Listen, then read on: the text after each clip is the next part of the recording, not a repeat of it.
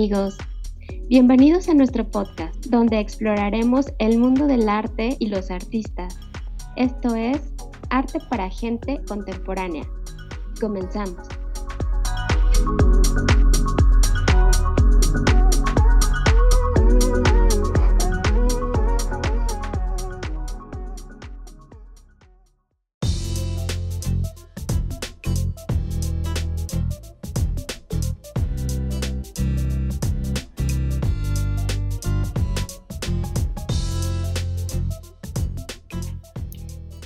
¿Qué tal? ¿Cómo están? Bienvenidos de nuevo a, esta, eh, a este episodio de su podcast favorito sobre arte contemporáneo que se llama Arte para Gente Contemporánea. Y pues en esta ocasión eh, los está saludando Eduardo Muñoz. espero que se encuentren muy bien porque tenemos un tema muy interesante, muy, muy... Eh, complicado, digamos, desde el punto de vista del arte tradicional, pero fundamental en lo que es el arte contemporáneo mexicano. Y como siempre, para poder platicar sobre esto, está conmigo pues Sandra. ¿Cómo estás, Sandra? Hola, Eduardo. Estoy bien, muchas gracias. Eh, muchos saludos a todas las personas que nos están escuchando y ya lista para hablar sobre Melquiades Herrera. Sí, así es. Fíjate que, eh, bueno, Fíjense más bien todos los que nos están escuchando que en esta ocasión vamos a hablar de Melquiades Herrera, que es un artista fundamental en el arte contemporáneo mexicano. Es un artista único que es una especie de artista bisagra. Aunque no es tan reconocido por lo que es el amplio mundo del arte eh, de masas, es decir, pues todavía nos falta su exposición en Bellas Artes, así como Diego y Frida, pero eh, sí marca un antes y un después. A ver, Sandra, cuéntanos un poquito de él. ¿Quién era él? Algo así como de su biografía para, pues para no entrarnos directamente a su obra, sino conocerlo en persona. Eh, bueno, mira, eh, Herrera fue sobre todo un artista citadino. Es un artista que nace en la Ciudad de México el 24 de mayo de 1949 Muere después en el 2003, en octubre, a causa de la diabetes. Eh, y lo que te puedo contar de Melquiades Herrera, que bueno, ya tenemos, tendremos tiempo para hablar como que con mayor detenimiento, pero fue un artista muy eh, prolífero, fue un artista que, que trabajó muchísimo y sobre todo trabajó eh, bueno, ya habíamos hablado acerca de que eh, ciertos artistas como el caso de Frida Kahlo, de Enrique Guzmán, de Julio Galán, utilizaban elementos para la creación artística que eran elementos un poco como de la vida cotidiana, pero no solamente de la vida cotidiana, sino de eh, la vida cotidiana y de la cultura mexicana, porque a lo mejor si nosotros estuviéramos en otro país, pues, este, pues los símbolos patrios no serían los mismos, o a lo mejor no tendríamos las mismas referencias culturales. Eh, pues que se comparten eh, en, una nación y, por cierto grupo de personas.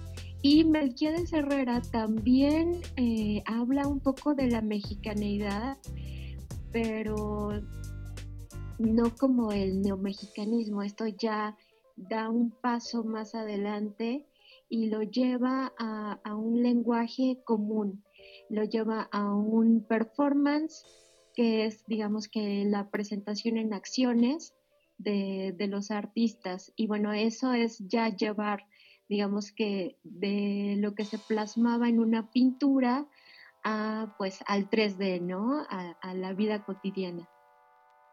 Así es, ¿eh? Eh, fíjate que este término es muy interesante y creo que es fundamental hablar del performance.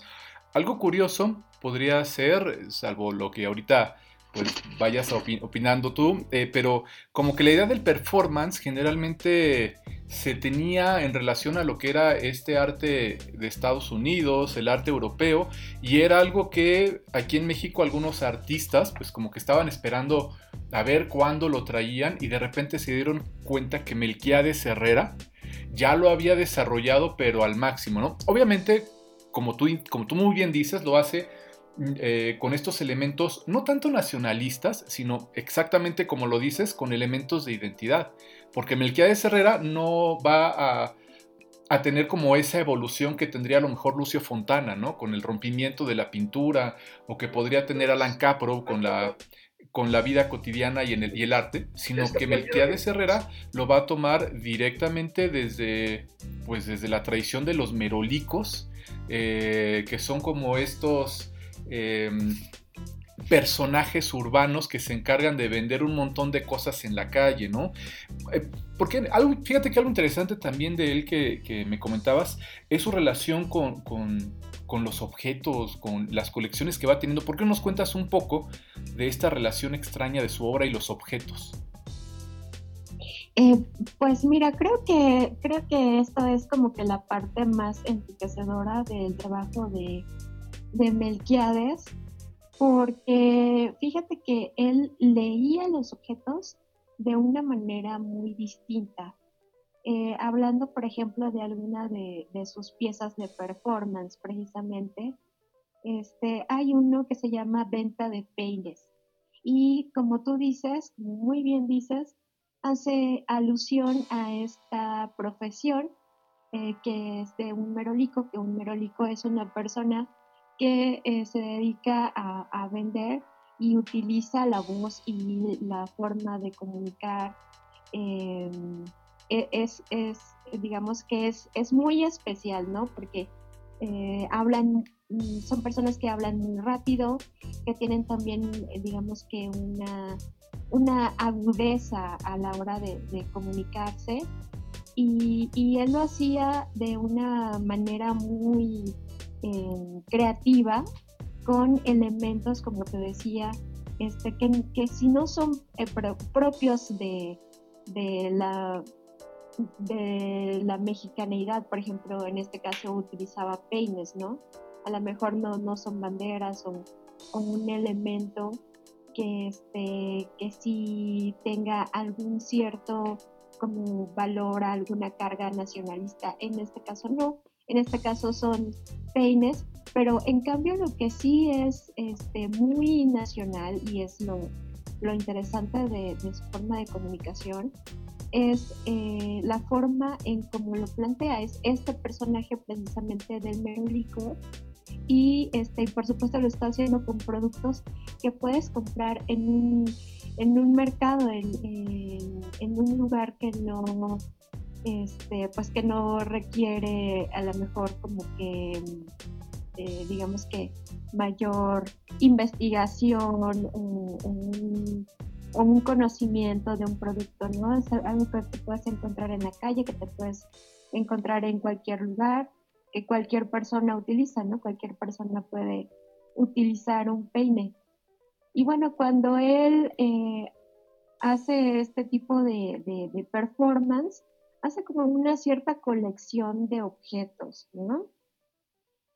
Y, me parece muy interesante porque se convierte en algo así como un antropólogo que va descubriendo este, elementos que, a los que primero que nada les puede dar una lectura distinta y este y los puede utilizar como de una manera pedagógica porque además también era maestro entonces como que yo encuentro en su obra que este es como que una gran colección de eh, objetos que, te pueden dar conceptos, ideas, transmitir a partir de lo que son eh, originalmente, ¿no? de, un material como por ejemplo el plástico, que es un material que no se emplea para eh, una pieza de arte, ¿no?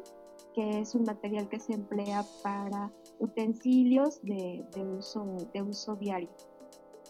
Y bueno, esto me, parece muy, muy interesante porque eh, vemos el ready-made, ¿no? La herencia del ready-made eh, llevado hasta sus últimas consecuencias con ahora el arte del performance, ya este, en, en, un momento mucho más avanzado que cuando en, inició esto con, con eh, Duchamp, ¿no? Entonces, eh, estamos hablando de un siglo de diferencia, entonces nos damos cuenta de que, este, de que es un estilo de arte muy diferente que aunque no es tan novedoso, ¿no? sí, nos, sí nos trae historias y, nos, nos, trae, eh, em, digamos que, una forma de ver las cosas de manera distinta.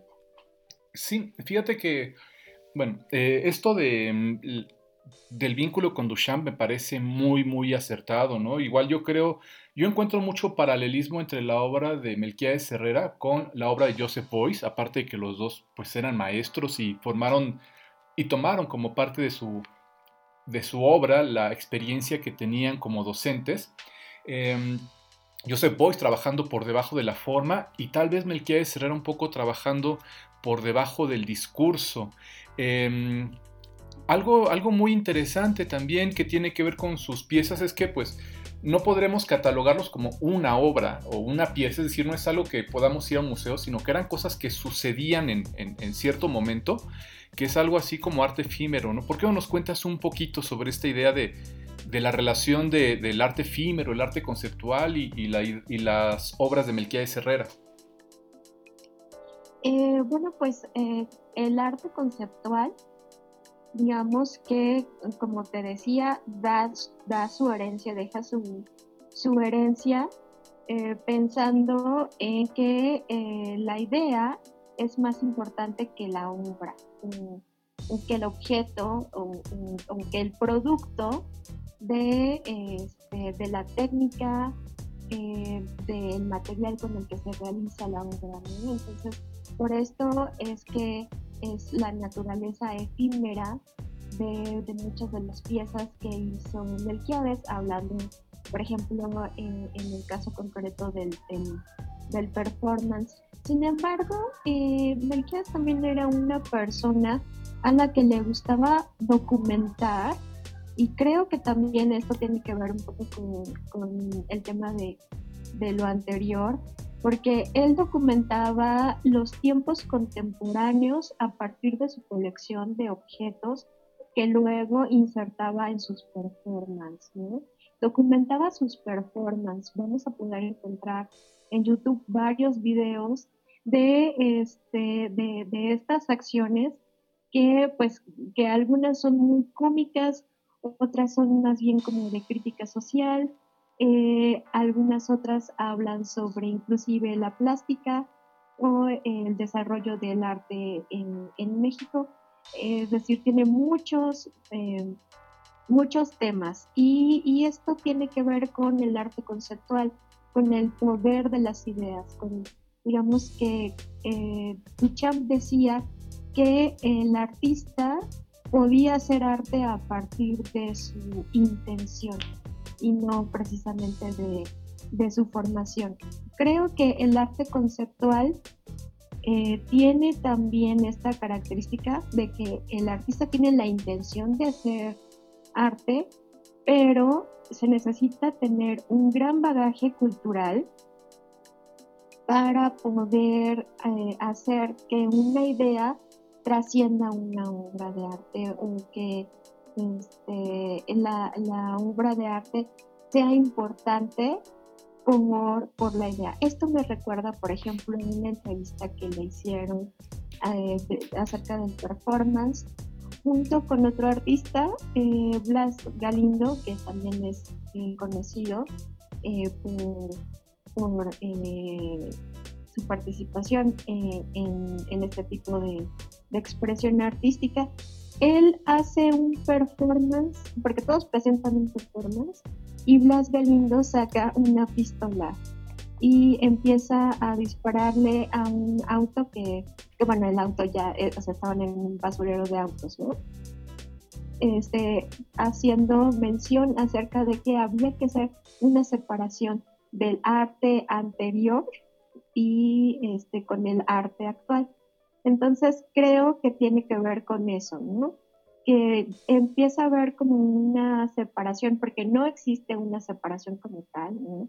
ya vemos que existe el arte conceptual y que la gente sigue pintando y que la gente sigue utilizando otro tipo de técnicas que son, digamos, clásicas para la creación artística. Y hay otros que deciden, no, hay otros eh, que deciden explorar otras, otras formas, este, de, no solamente de expresión, sino de, cuestionamiento, de cuestionarse hasta dónde puede llegar los límites del arte y hasta dónde puedo llegar yo como, como creador. Creo que eh, con eso, eh, con eso este, respondo un poco la pregunta de, de lo efímero del, arte conceptual. ¿no?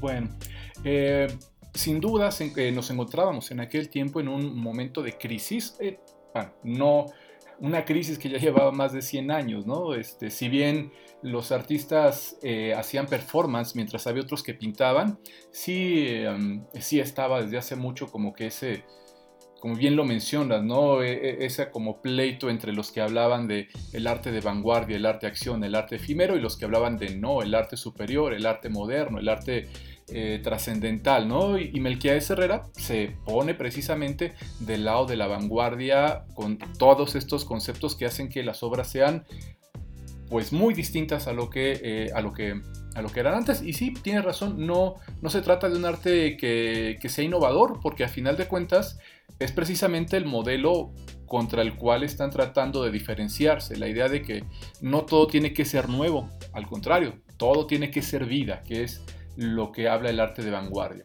Y fíjate que en este momento sería muy bueno hablar, por ejemplo, de su contexto, porque nos encontramos con que había muchísimas otras personas trabajando cosas similares, ¿no es así? ¿Como quiénes? Eh, sí, como te decía, estuvo trabajando con él, eh, bueno, no, precisamente con él, pero digamos que estuvo trabajando también eh, el tema del, performance Blas Galindo. Y digamos que en esta época de los 70 mm. empezó eh, una, un, ambiente bastante prolífero para, para este tipo de, de arte, ¿no? Eh, también participó en, el no grupo.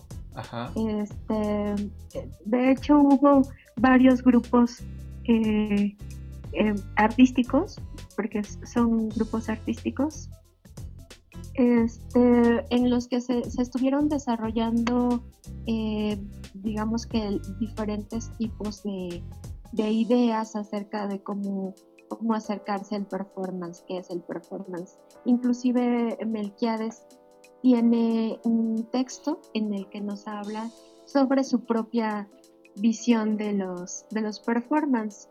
Em, bueno, otros artistas que colaboraron con él fue Maris Bustamante, este, Alfredo Núñez. Bueno, todos estos artistas eh, son, son mexicanos y fueron sus compañeros eh, en la escuela. Algunos eran de la Esmeralda y otros eran de la Academia de, San Carlos, ¿no? Y eh, su intención era trabajar con el arte no objetual. Y bueno, ellos estuvieron activos desde 1977 y hasta 1983, eh, que me parece que tuvieron un bueno, hacían performance, hacían instalación o ambientación, eh, también tenían ejercicios de, de arte postal, es decir, este, digamos que eran artistas muy, muy comprometidos con, con, su labor. Claro que sí, y precisamente de estos son de los que hablaremos en nuestra siguiente emisión, de pues estos grupos que acabas de mencionar, bastante, eh, pues, bastantes prolijos. Em, pero bueno, Sandra, se nos acaba el tiempo, desafortunadamente, y antes de irnos, como siempre, vamos a despedirnos tratando de contarle a nuestros amigos qué obra, bueno, qué personaje de qué obra serías. A ver, ¿por qué no nos cuentas ahora tú? Eh, yo sería una de las participantes del performance de, de Melquiades en una de sus piezas que se llama 1x5, 3x10. Y soy la mujer a la que le presenta el caleidoscopio y que está mirando asombradísima de todo lo que, lo que está viendo. ¿Y tú quién serías? Pues yo voy a ser el voceador. Eh, obviamente las obras de Melquiades Herrera son dificilísimas como de encontrar por nombre a veces porque son performances que se van dando in situ. Pero en este caso hay una serie que se llama Moneros y Monitos muy interesante en la cual Melquiades Herrera sale como un voceador y es un voceador que se transforma en el cura Hidalgo y de repente es como un carnicero y luego de repente se convierte en un pues en un voceador y luego un bolero y eso sería yo, un montón de personas revueltas que se unen para vender cuentos de monitos. Bueno, pues antes de poder retirarnos, eh, les recuerdo mis eh, redes sociales eh, son complejovisual.com o me encuentran como Eduardo Muna y Sandra, ¿por qué no nos dices ahora tus redes sociales? Mis redes sociales son Twitter, arroba Sandra y en Instagram arroba sandra.gael.go. Y si me permites, Eduardo, este, quisiera eh, mandar unos saludos eh, para, para, mis amigos. Tengo unos amigos en Suecia, en Estocolmo, y, quiero mandarles saludos porque nos hemos mantenido en comunicación. Y, bueno, me, dijeron que, que iban a estar muy atentos, así que les mandamos muchos saludos. Claro que sí, ¿cómo se llaman? Dinos. Eh, su nombre es Jaime Padilla y eh, Claudia Aymara Padilla. Y bueno, también muchos saludos a todos los que nos escuchan. Excelente, bueno pues eh, sin más que decir por el momento, los esperamos la siguiente semana que vamos a estar hablando un poco de la etapa de los grupos. Si no han escuchado sobre la etapa de los grupos es un periodo bien interesante, muy revuelto de muchas cosas y por aquí vamos a tratar de desmenuzarlo. Muchas gracias Sandra por estar con nosotros. Gracias también Eduardo y gracias a todos los que nos escuchan. Nos vemos, hasta luego. Hasta luego.